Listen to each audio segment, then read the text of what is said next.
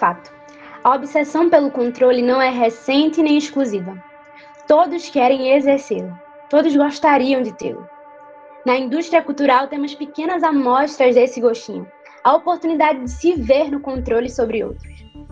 Todo ano controlamos uma amostra ínfima de aproximadamente 20 pessoas em TV aberta, observando-os 24 horas por dia, 7 dias por semana.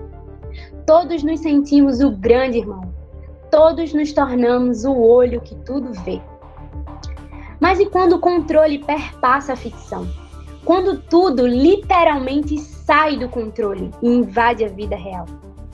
Experimentos tornam-se cada vez mais invasivos, e isso não é inédito. Orwell previu, Matrix também. Agora vivemos em nossa pele outro controle, aparentemente consensual.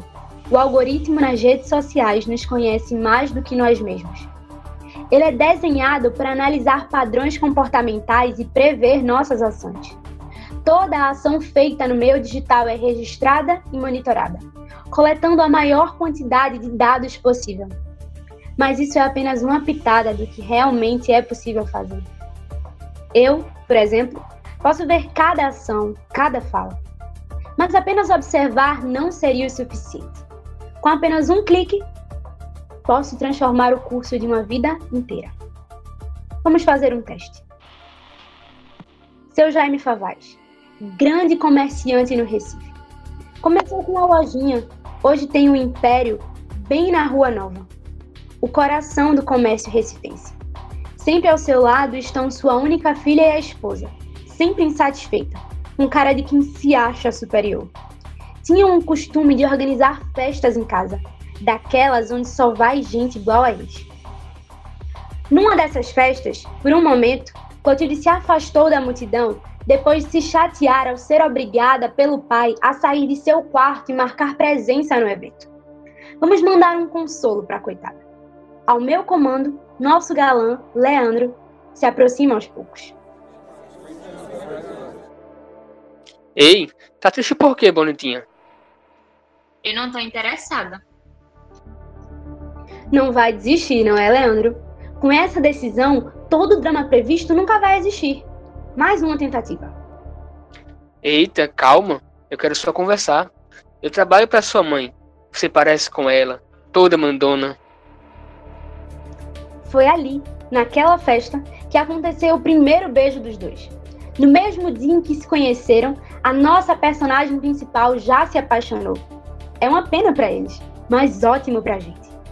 No fim da festa, a maior parte das pessoas já tinha ido embora, mas Leandro continuava lá. O que poderíamos fazer para animar essa história? Tomaremos a decisão pública. De um lado, podemos explorar um caso antigo entre Leandro e Josefina Favaz, mãe de Clotilde. Ou podemos simplesmente esquecer isso. Envie sim para 2023 se você quer que esse caso se desenrole. Ou envie não para o mesmo número se você acha tudo isso de drama uma grande besteira. Temos o resultado. O público quer que eles fiquem juntos. E tenho que confessar, eu também. O tempo passou, Clotilde notou algumas mudanças em seu corpo. E nós já sabemos o que ela descobriu. Engravidara. Não sabia o que fazer e também não contou ao namorado. Esperaria o momento ideal. Josefina estava feliz e sua filha também, apesar de Leandro parecer ausente de uma maneira que beirava o anormal. Desmarcava encontros minutos antes, em dias específicos da semana nunca podia sair para lugares específicos. Tirava desculpas esfarrapadas de um acervo que parecia inacabável. O típico malandro, como era de se esperar. Clotilde achava estranho, mas não contestava. Gostava demais dele para ver dois palmos além do próprio nariz. Será mesmo? O gosto pelo poder é interessante. Uma sensação bem peculiar. Uma vez que provamos, é difícil se desprender desse desejo.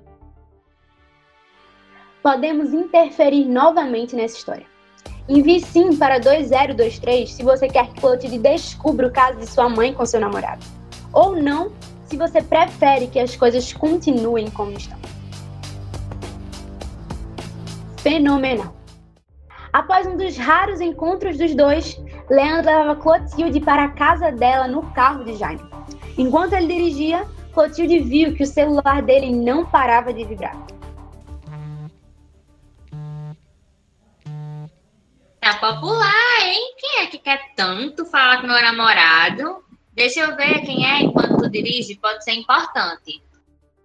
Não precisa, Clotilde. Deixa celular aí. Clotilde pega o celular apesar das insistências de seu namorado para que não o fizesse. Viu que era sua mãe, mas não entendia por que ela poderia querer falar tão urgentemente com seu namorado. Imediatamente, seus olhos se arregalaram. Você vem hoje? Não posso. Combinei com tua filha de sair. Ela já tá assistindo faz tempo. Tenho medo que desconfie. Aff. Não se preocupa, tá? Você sabe que daqui a pouco eu vou ter tempo só pra você. Isso é passageiro. Não acredito que você ainda tá fingindo esse relacionamento. Eu tô cansando disso. Já te falei o porquê disso, né? Eu quero ficar perto de você. Mas também, você não colabora, não larga nunca desse velho. Que timing perfeito! Nesse exato momento, Leandro acaba de estacionar em frente à casa dos Favais. Ele tinha certeza absoluta de que Clotilde já sabia. Ela já chorava desde que leu a primeira mensagem. Finalmente temos o drama que queríamos. Clotilde saiu do carro batendo a porta enquanto Leandro tentava se explicar, sem sucesso. Começaram a discutir em voz alta em frente à casa dela, atraindo uma pequena plateia de vizinhos que observava por cima dos muros ou por brechas nos portões das casas. Um ilustre casal junta-se aos espectadores, Jaime e Josefina. Ao ouvir o teor da conversa, cada um esboça uma reação estupidamente adequada à sua posição no enredo. Que história é essa, Josefina? Você. Meu bem, esse garoto está maluco, não tá vendo? Onde que eu iria me envolver com esse daí?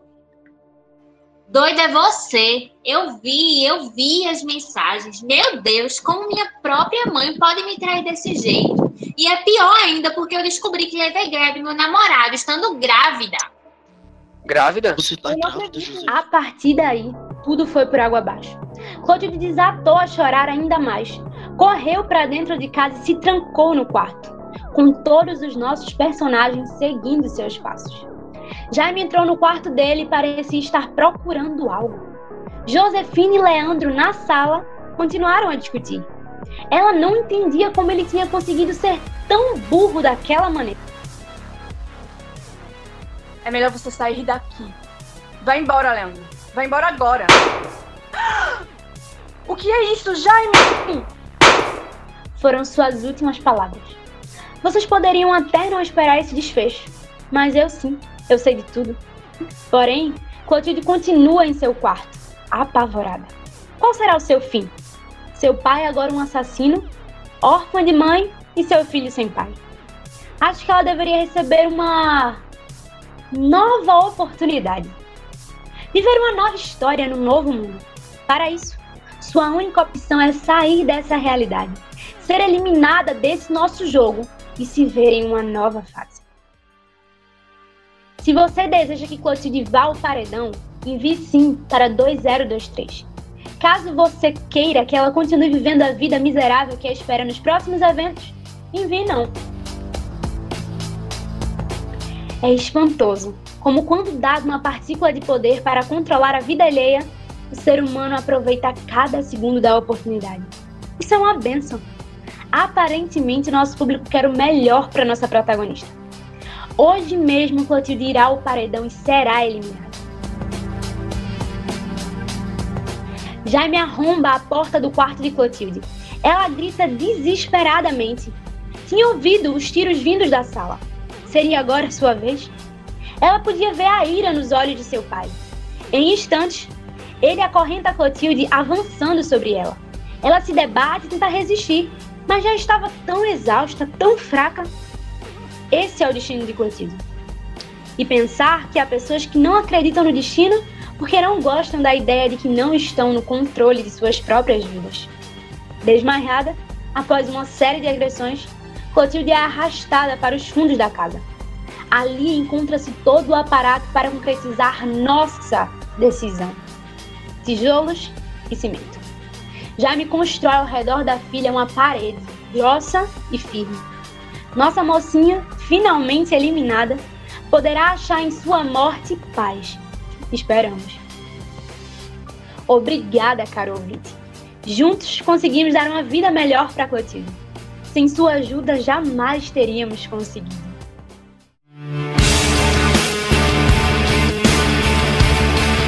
Eu sou Ingrid Beatriz.